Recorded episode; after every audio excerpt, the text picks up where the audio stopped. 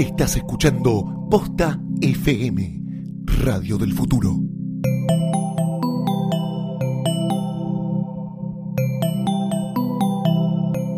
A continuación, dejamos de lado los tabúes y nos entregamos al placer de escuchar Pernocte. Hi, this is Ron Jeremy. You're listening to Porno Sonic. ¿Qué me enseñó el porno? Eh, en primer lugar, cuando era chico, tuve una buena y temprana educación sexual eh, por parte de mis padres, eh, tíos y una familia bastante pervertida. Y entonces no necesitaba quizá que el porno me enseñe cosas que a mí ya me habían contado o que yo me había animado a experimentar en mis primeros años. Entonces no me dio quizá ese aprendizaje que le da a otros chicos que no tienen eso en sus casas o que no, no tienen la capacidad de informarse correctamente. Primera vez que miré porno debería tener 13, 14 años. Con Ariel, un amigo del secundario, nos salimos del colegio, nos afanamos una película de un videoclub VHS. ¿Qué me generó? Eh, me generó todo un mundo nuevo de sensaciones que hasta ese momento no conocía porque eh, hasta ese momento no sabes lo que es coger. Entonces, el porno es bastante explícito y te enseña un montón, montón de cosas de un tirón, aunque después las tratas de llevar a la práctica y no son así.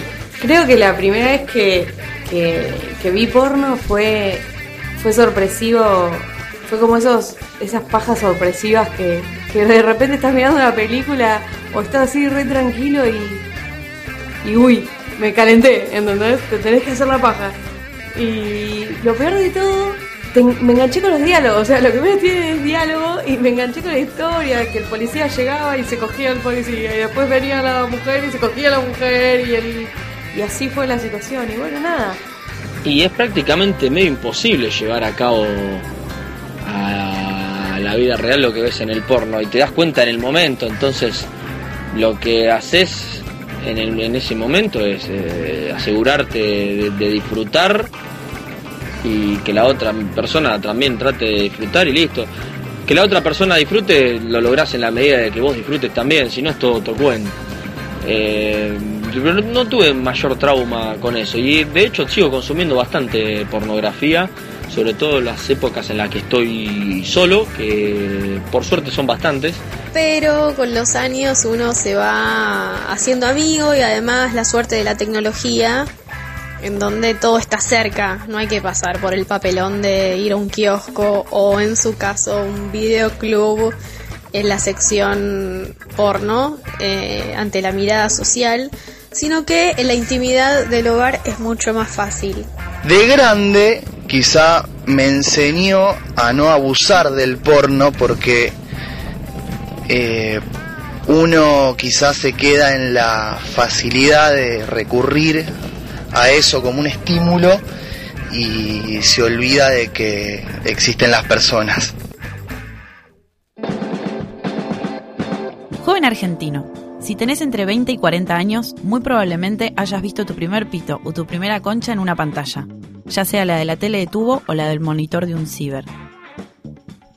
Nuestras primeras ideas sobre qué es realmente el sexo, y no me refiero a la explicación de manual sobre la reproducción humana, sino la más gráfica, de dónde se mete este coso y cómo hago para que no se salga, nos llegan de boca en boca, a través de las experiencias que nos cuentan nuestros amiguitos y amiguitas más precoces, o bien de mano en mano, mediante un VHS, un DVD o un link a una página. La pornografía no solo es entretenida y satisfactoria, es didáctica, nos da la pauta de qué tenemos que hacer antes de enfrentarnos al sexo. Pero también es adoctrinadora, ¿Determina cómo nos movemos en la cama o donde sea que estemos cogiendo? En este episodio vamos a hablar sobre la enorme influencia del porno en nuestras vidas, de la máquina gigantesca de producción de fantasías y deseos y de cómo se las está ingeniando para sobrevivir en la era digital. Bienvenidos a Pernocte. Esto no es todo lo que siempre quisiste saber sobre sexo y no te animaste a preguntar. Es todo lo que querés hacer con el sexo y no te animás. Vení, soy Paula Jiménez.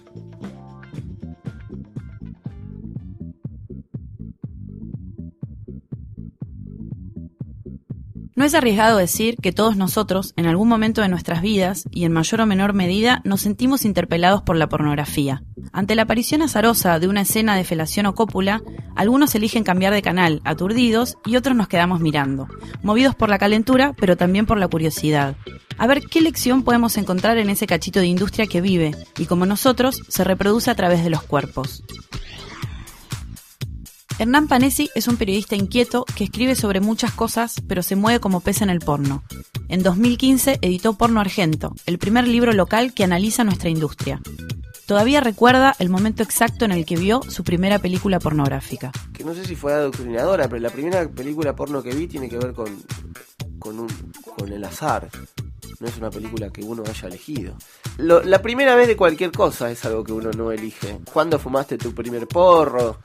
¿Cuándo tuviste sexo la primera vez? ¿Con quién? Y la primera porno. Yo recuerdo, y, y- todo tiene que ver con azar, de un VHS que circuló mucho entre la, gente de mi, de mi colegio, que es un poco la historia reconvencional de, de un montón de pibes y pibas, ¿no? Sobre todo los nacidos en los 80 y los 90, que hemos visto películas en VHS. Eh, y recuerdo el nombre, recuerdo, me la recuerdo de pe a pa, además, porque la estudié muchísimo. Catch and Friends se llama la película, es una película de los 80. Cascha and Friends es una película del 88 dirigida por el legendario Ron Jeremy. Cascha tiene dos amigas que no se quieren mucho, pero terminan resolviendo sus diferencias de la mejor manera posible. Con una fiestita. A mi edad, 13, 12, más o menos. Estaba en séptimo grado, sexto grado. ¿No tenías idea o ya tenías alguna idea y eso te cayó para cerrar? Sí, un poco, sí, sí, circulaba. cir- circulaba al- algo más, sobre todo porque. Por, por hermanos mayores o hermanos mayores de otros amigos, ¿no? Como que ci- circulaba una data con cuánta inocencia. Piensen amigos que no había internet para ese momento. Internet hoy ha facilitado incluso también ese cambio de pensamiento. Hay un acceso mucho más de- descarnado y sencillo, las dos cosas, ¿no? Eh, para nosotros fue un impacto tremendo ver todo, ver todo eso y una revolución y de la cual queríamos ser parte de alguna manera, ¿no? Porque eh, la, la glándula pituitaria mandaba una cantidad de información increíble, entonces hacía que todo estalle, literal. Hay muchas cosas que cambiaron para el porno con la llegada de Internet, pero lo que no se modificó fue su rol protagónico en el despertar sexual. La única diferencia en el ritual es que hoy, en vez de esconder un cassette en tu mochila para que no lo encuentren tus viejos, tenés que asegurarte de que no te agarren mirando YouPorn. Bueno, pero ahí, ahí hay una hay una educación eh, eh, como es la educación sistémica también. La educación sistémica es lo, lo institucionalizado, lo, lo, lo que tiene que ver con un marco regulado, la escuela, la universidad, la- el profesorado. Ahí el porno sería lo sistémico, después lo sistémico es lo que vos haces. Como vos chupás la concha, en Claro. tal caso, ¿no? Para ponerlo en términos muy Sí, sí, violentos. sí. Por ahí es un marco Sí, el tema es aprenderlo. Sí, el tema es aprenderlo en lo real, ahí en el escenario, in situ. Pero, es mejor tener esa información que no tenerla. Después uno lo decodifica, insisto, para mí no hay que subestimar. Uno lo deco- decodifica, decodifica traduce, rediseña y, y adapta. Pero vos, por ejemplo, cuando Sí. te encontraste con tu primera concha, ¿sabías? No sabía ni dónde invocarla y había visto mucho porno. Claro. Pero misma información tenía de más o menos cómo era. ¿Y cuál es tu película porno preferida? Hay algunas películas que, que me gustan incluso muy a pesar de, de, de las construcciones sexuales. Considero algunas películas como fundamentales y que me gusta recomendar. Por una cosa de, de, de- de coyuntura, de información, también para cinematográfica, y pienso en Las Tortugas Mutantes Pinjas, que es una película que ya desde el nombre te sugiere un chiste. Dirigida por Víctor Maitland. There is no more incredible man on this earth. Víctor Maitland es el nombre y apellido del porno argentino. Bueno, en realidad es Roberto Sena, pero me entendieron. Su obra cumbre, Las Tortugas Pinjas de 1990, es una adelantada a su tiempo. Hoy es común que haya una parodia porno de cualquier película que salga, como American Cream Pie, Pulp Fiction o Titanic. Pero Maitland se anticipó a la tendencia. Mucho antes de eso, él también tuvo su propio encuentro cercano del tercer pito. Eh, mi encuentro con el cine porno quizá está en mi adolescencia. Mi padre era coleccionista, yo no lo sabía, escarbando, descubrí que tenía una cierta colección de Super 8 y, y 8 milímetros de películas. Y entonces un día que la descubrí no paré de mirarlas a cada rato. El tremendo pajero, viste, que la había descubierto Disneylandia. Y, este, y a partir de ahí, digamos, es mi, mi contacto con el porno. El porno de los 80 a mí me aburría. O sea que eran tres escenas de 30, 40 minutos, con un tipo, con una mina, que yo digo, ¿qué están haciendo tanto tiempo? Si yo, me alcanza y me sobra si me quería masturbar. Claro. ¿Qué, qué tengo que ver? Claro, te masturbaste y ya está. 120 Sigue. minutos, todos iguales, todos exactamente iguales. Me aburrió. Y mi amor por el cine hizo que dijera, bueno, me gustaba la comedia, me gustaba el cine, y dije, ¿Por qué no? un Mm. poco de casualidad, buscando cómo iba a ser esa película. Eh, nadie quería dar la cara, en ese momento era peor que, viste, que el, el delito más grande del mundo es sí. hacer pornografía.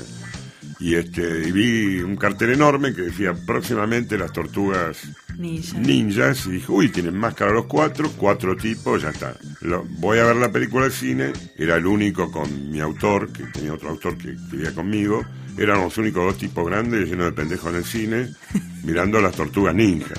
Y bueno, y descubrimos que también los rivales usaban máscara y dijimos, esta es la película. Ahora, ¿cómo metíamos lo que nos gustaba, que era la impronta política, nuestra opinión política al respecto? A la Porque fuerza. metimos al. Justo había venido Bush, padre, y dijimos, vamos a hacerle algo a este. Entonces, el guion de la película, que le dan una pastilla, que es el tipo, por tomar esa pastilla que le dieron en un café, si eyacula, no para de eyacular y se muere. Bush no coge a nadie más. Eh, era un plan de mujeres feministas que estaban podridas de- del porno yankee, cómo maltrataban a las minas. No creo que haya sido aceptada, digo, en el mundo. No, eh, todo el mundo comercial me auguró lo peor. Claro. Ahora todas las películas que están haciendo eso después de 25 años son todas así. Por eso, sí, este, sí, sí. quizás sin querer lo descubrí. que era un poco lo que, digamos, me pasaba a mí que mi hijo era fanático de las tortugas ninjas, las tortugas ninjas. Claro. Y un poco me tenía podrido, viste, que todo el día con las tortugas, con el jueguito, con... Y dije, nada, voy a hacer la, la parte porno. Fue un ¿A tu, ¿Y a accidente. tu hijo se lo contaste? Después, en ese momento, él creía que yo era. Pobrecito tenía cinco años y él creía que yo era el director Ay, de las tortugas amor. ninja. Porque él veía que yo hablaba de tortugas, che. Y eh, grabar, de- y claro. y que hablaba de grabar, veía la caja, que la caja la podía ver. Pobre, lo gastaban en el colegio. Mentiroso, tu viejo, ¿qué? ¡Basta, imbéciles! Llegaron las malditas tortugas y ustedes jugando. Necesito atrapar esos bichos. Pueden hacer fracasar nuestro plan. Nadie puede hacer fracasar nuestro plan. Pronto no habrá en el mundo un macho que eyacule. Y si eyacula le espera una muerte segura. Pero ese polvo nunca se lo van a olvidar. Sí, pero no olviden que el presidente lleva enviados más de 100 agentes. Y todos tuvieron su polvito final. ¿Cómo no va a enviar agentes si desde que colocamos E69 en su café no fifas? Debe estar loquito el pobre.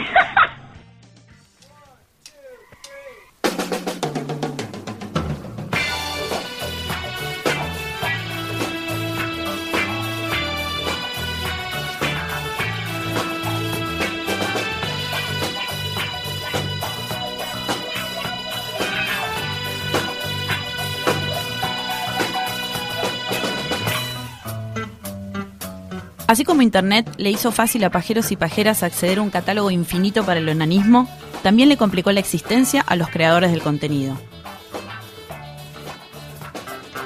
Esto marcó el final de la era dorada del porno, en la que se producían largometrajes como si fueran chorizos. Yo hago uno por año, cuanto antes hacía dos por mes. Y ahora hago uno, dos por año. César igual, César Jones, que es otro. Sí. El único que, de los, somos los únicos dos que hacemos porno todavía en la Argentina, porque en un momento era el parripollo, todo el mundo hacía porno, y después cuando Claro, la explosión No de las dejó- webcam, ponele. dejó de dar guita, se, se acabaron los productores porno. Quedamos los dos que fuimos siempre. César Jones es platense, dirige porno desde el año 2000 y cree en el potencial educativo del género. Sin embargo, también opina que la pornografía no debería bajar línea, ya que termina llevando a una idea hegemónica del sexo.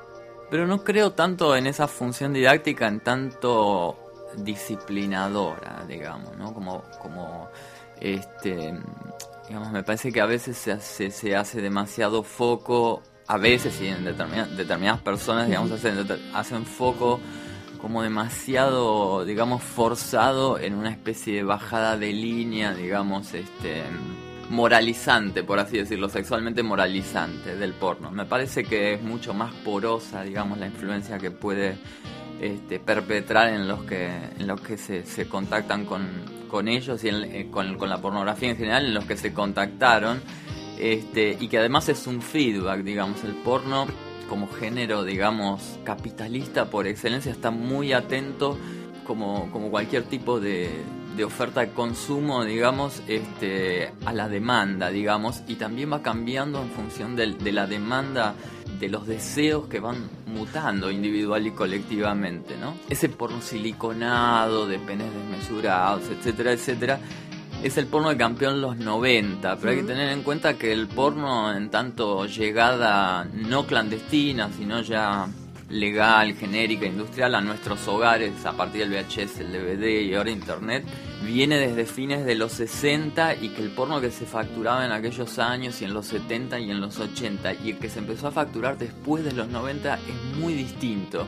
Lo que pasa que ha sido tan grande, digamos, el... eh, El salto. digamos, sí, y la hegemonía, digamos, de ese tipo de porno durante la- los años 90 que muchas veces nos quedó la fantasía cristalizada de que ese Eso es, el porno, porno. dominante. Y si hoy vos eh, te haces un- una sesión por mero placer, ¿no? De, de porno por internet, te vas a encontrar con tantos tipos de porno como... Es que Internet abrió, claro, exacto. Internet abrió una puerta ahí al, descomprimió a los eso. deseos. Sí, descomprimió toda, toda esa, digamos, esa especie de olla a presión en que se mantenía el porno durante los 90, a pesar de que había otras ofertas, pero eran mucho más marginales por- y, y por tanto nos hacían creer que, casi era el único discurso posible. El de ese porno que yo, a título personal, este, lo, padecí, digamos, no era un porno que a mí me gustara. Ni me gusta ahora ni me gustaba en aquel tiempo.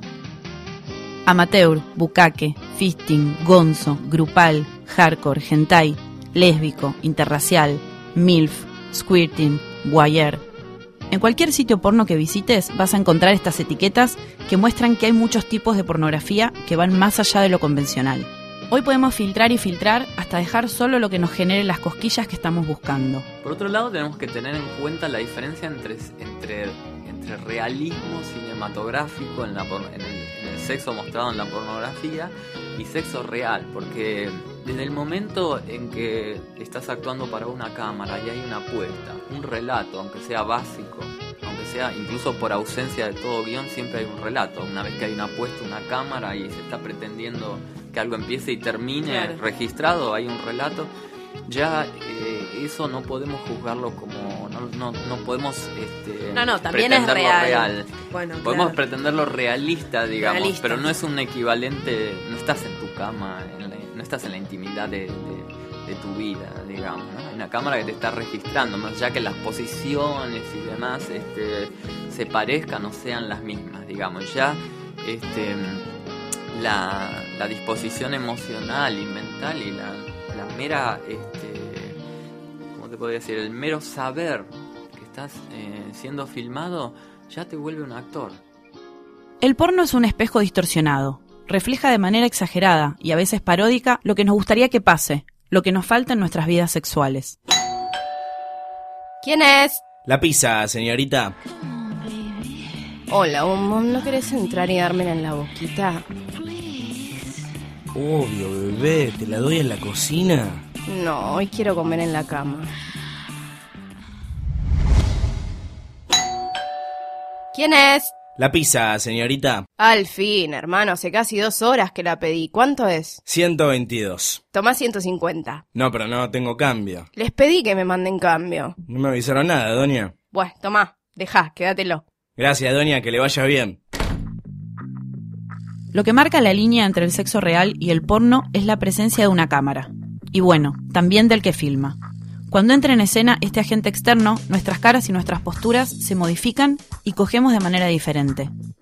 Kitty Striker es escritora y actriz porno queer. Hello. Vive en San Francisco con su novio, que además es su compañero de laburo. Sí, en eso que estás pensando. Antes de meternos en ese detalle, queremos saber cómo arrancó. Well, um, I. Una se convierte en estrella porno de maneras muy distintas. Algunos responden un aviso, a otros los mete un amigo o pareja, otros empiezan su propio sitio porno. Personalmente ya era una trabajadora sexual, era prostituta. Hacía videos por cámara web, atendía líneas de teléfono hot, era dominatriz profesional. Así que el porno es el último trabajo sexual en el que me metí, no el primero. Creo que en parte es porque soy una BBW, Big Beautiful Woman, mujer grande y hermosa. Ese es el término porno. Y me pareció que a nadie le interesaba contratarme para hacer porno. Así que, aunque tenía una buena base de clientes en persona, no había demanda para que me metan en porno. Pero a medida que me junté con ciertas compañías, me di cuenta de que podía ser muy subversiva en cómo representaba la sexualidad gorda en mi trabajo porno. Creo que me metí en el porno porque me ayudó a levantar mi confianza y la representación es muy importante para mí. ¿Y cómo suele reaccionar la gente cuando les contás esto? Cuando hablo con el público en general de porno, la primera reacción es, por Dios, ¿tu novio te deja hacer esto? Una frase que me encantaría no escuchar nunca más. Obviamente estoy en control de mi trabajo y mi cuerpo, así que mi novio no me deja hacer nada. Soy libre de hacer lo que quiera con mi vida. Eso en primer lugar. En segundo lugar, él también es actor porno, así que sería hipócrita si él pudiera hacerlo y yo no. O sea que Kitty tiene mucho más clara que otros mortales la diferencia entre el sexo real y el porno. ¿Pero se hace borrosa la línea en algún momento? Yo diría que es diferente en el sentido de que cuando tenemos sexo en casa seguimos actuando entre nosotros, pero además podemos estar en posiciones más cómodas y no preocuparnos por las luces, las cámaras.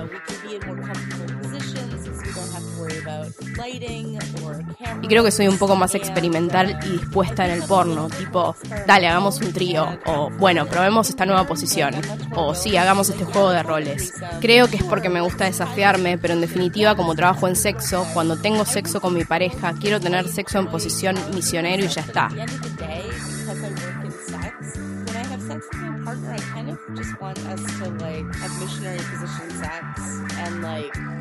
A veces hacemos algo que no sea eso y para ser justos, tenemos maratones bien duras de misionero. No es que son cinco minutos y listo, pero sigue siendo mundano comparado con lo que hacemos en el porno.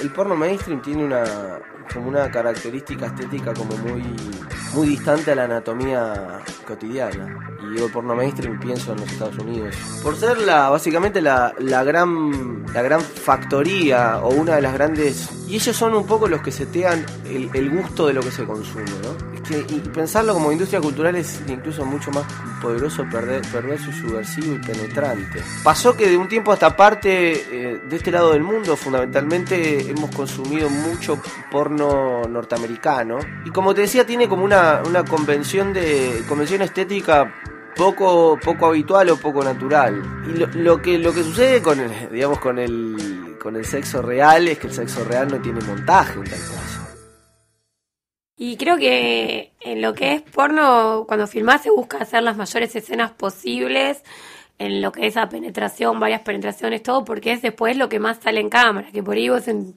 tu casa es un sexo o más por ahí ser que una noche hagas todo un sexo más cotidiano es depende. Ahí en porno se trata de hacer lo más posible que puedas hacer. Lorena Mexi también es actriz porno. Llegó al género de la mano de Maitland y se la conoce como la chica de Víctor. Yo creo que la pornografía llegó a todos.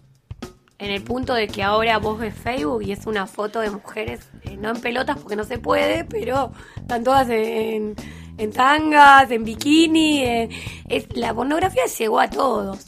Eh, yo hace mucho tiempo tenía un local de celulares, mira, un negocio, y la gente no veía el video de todos, pero había un chico que era el técnico y me decía, todos tienen videos porno, todo el mundo, pero señoras de esas que van con la bolsa los mandados.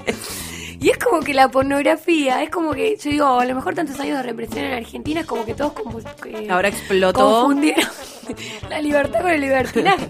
No lo veo mal. Eh, cada cual es- tiene su derecho a hacer lo que quiera. Luego no se quejen.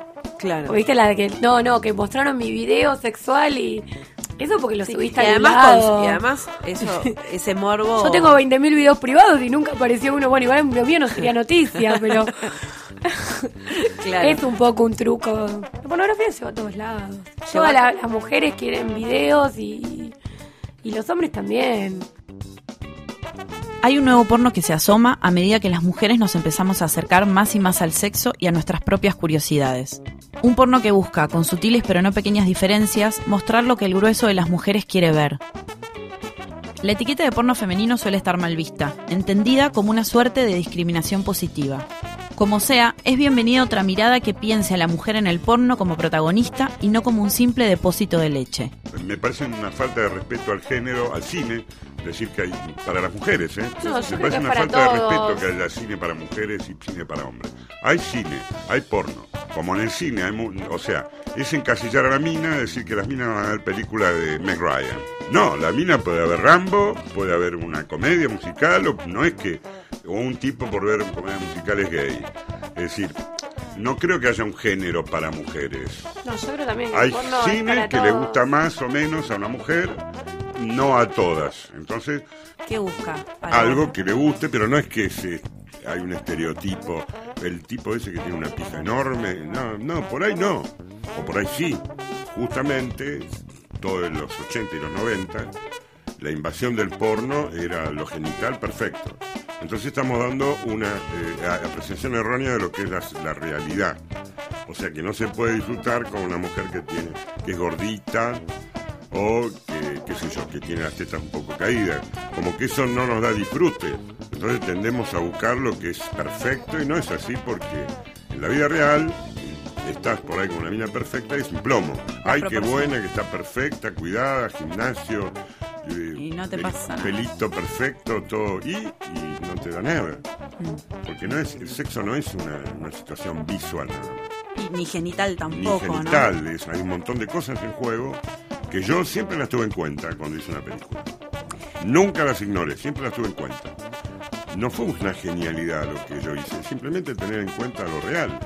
Um, I mean, I feel that the mainstream. Creo que la industria porno mainstream puede ser misógina, racista, transfóbica, muy problemática. Pero no veo que sea muy distinto de cualquier otra industria. Trabajé en marketing por un tiempo y eso también es muy misógino y transfóbico y racista, así que creo que cuando hablamos de la industria porno, tenemos que hablar de la industria en general y el trabajo bajo el patriarcado capitalista y cómo eso impacta sobre las mujeres y margina a la gente en general.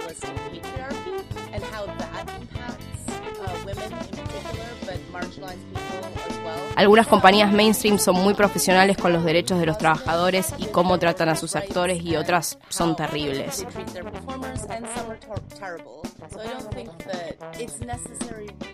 Así que no creo que necesariamente sea razonable demonizar al porno hecho en Los Ángeles porque puede ser genial y subversivo. Pero también hay mucho que no y eso también hay que reconocerlo. Un montón del porno mainstream está basado en estereotipos muy agotados. Vencer estos estereotipos es apenas uno de los desafíos que enfrenta la industria del porno. La gran mayoría del consumo hogareño pasa por la web y nosotros, con nuestros lapsos de atención cada vez más cortos, nos pusimos más específicos y exigentes. Ya no necesitamos la previa del técnico del cable fijándose qué problema tiene la tele de la señorita en cuestión. Vamos a los bifes. Con los consumidores de porno satisfechos cada vez más rápido y gratis, ¿cómo hacen los productores del contenido para seguir haciendo guita con las pajas ajenas? Bueno, yo por ejemplo, este, decidí ser más pobre aún de lo que era porque no me adapté en ese sentido. Me gusta hacer películas. película. Por suerte, digamos, mi capricho tiene cierto sustento porque, digamos, hay, hay público que todavía, eh, digamos, quiere ver largometrajes e incluso en un mismo tipo de espectador convive yo mismo, soy el ejemplo, digamos. Puedo disfrutar de un largometraje porno y a veces quiero ver escenas de tres minutos Claro. depende de lo que de lo que suceda en mí a nivel libidinal por decirlo así a veces estoy para ver una película que transcurra en el tiempo que tenga un sustrato erótico y demás a veces quiero ver una práctica eh, de- definida y en un video que dure 5 minutos o me quiero ver 50 videos de 5 minutos Claro. este, entonces, eh, en ese sentido, digamos que hay, hay nicho para, para todas las ofertas y demás. Sí, está bueno que cambiaron muchas formas de relato, nacieron al calor de internet, digamos, este, algunas me gustan y otras menos. Esas formas de relato se, influenciaron mutuamente con la, con la forma tradicional del largometraje, que hoy corre sobre su propia contemporaneidad y también se, se deja influir, digamos, por, en muchos casos, yo soy uno de ellos, este, por estas nuevas formas de relato que obraron al calor de Internet. Y por otro lado es cierto que a nivel general, más allá del porno, lo que trajo Internet es una, una especie de satisfacción, sa- satisfacción tan inmediata del, del deseo en todo sentido. Nuevamente el deseo. Esa palabra mágica que, como descubrimos en el episodio anterior, es la razón por la cual los humanos cogemos. Mientras tengamos deseo, vamos a coger. Y mientras haya un deseo esperando a ser satisfecho, vamos a tener porno. No importa si es una escena de 5 minutos o una película de 2 horas. No importa si lo ves en un VHS gastado o en una pornoteca virtual infinita. Mientras el mundo siga girando y los humanos sigamos deseando, el porno va a estar ahí. Yo me voy. Si tengo que hacer escena de 8 minutos para que un tipo se haga la paja, me retiro del mercado. ¿Entendés? Que hoy es lo que termina Y hoy es lo que también. termina siendo un éxito, ¿entendés? Pero yo no quiero eso para mí. No lo critico, no lo quiero para mí. A mí no me gusta eso, ¿no? Me aburre considerablemente hacer eso. O sea, quiero que la, mi película sea mala por algo, buena buenísima, pero que tenga un contexto, tenga un guion, una, una consecuencia. No de que lo único que me basa en el éxito, que la mina esté buena y el tipo tenga la pija grande. Y ya está, vayan y graben y ya está.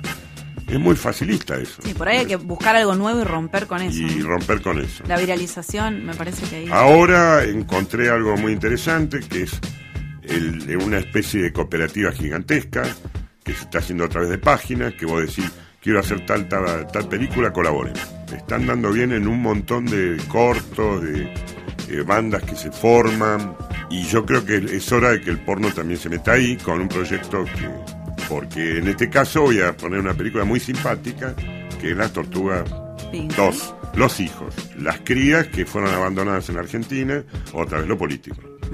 Fueron los yanquis, lo dejaron acá, se fueron a su país y lo dejaron hechos mierda acá. Y se las tienen que arreglar y tienen todos profesiones marginales. Trapito, este, cartonero, El residuo de los 90. el residuo de los decir. 90. Y este, otra vez hay una amenaza que tiene que ver con algo de los fondos buitres, esta vez. Y este, los únicos que lo pueden, de- únicos que pueden salvar al mundo, otra vez todos estos personajitos verdes, ridículos, que van a ser argentinos. Me encanta.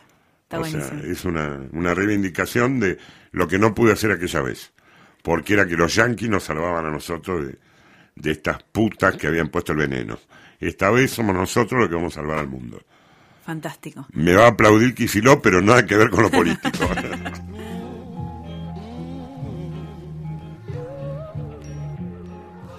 En el próximo capítulo de Pernocte, ¿de qué hablamos cuando hablamos de género?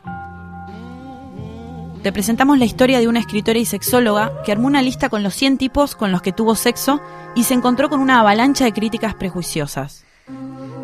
¿Por qué no dejamos coger a las mujeres en paz?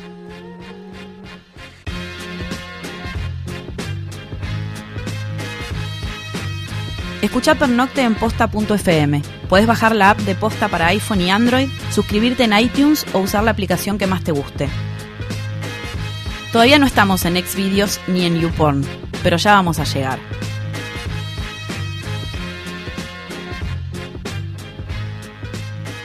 Soy Paula Jiménez. Gracias por pernoctar conmigo.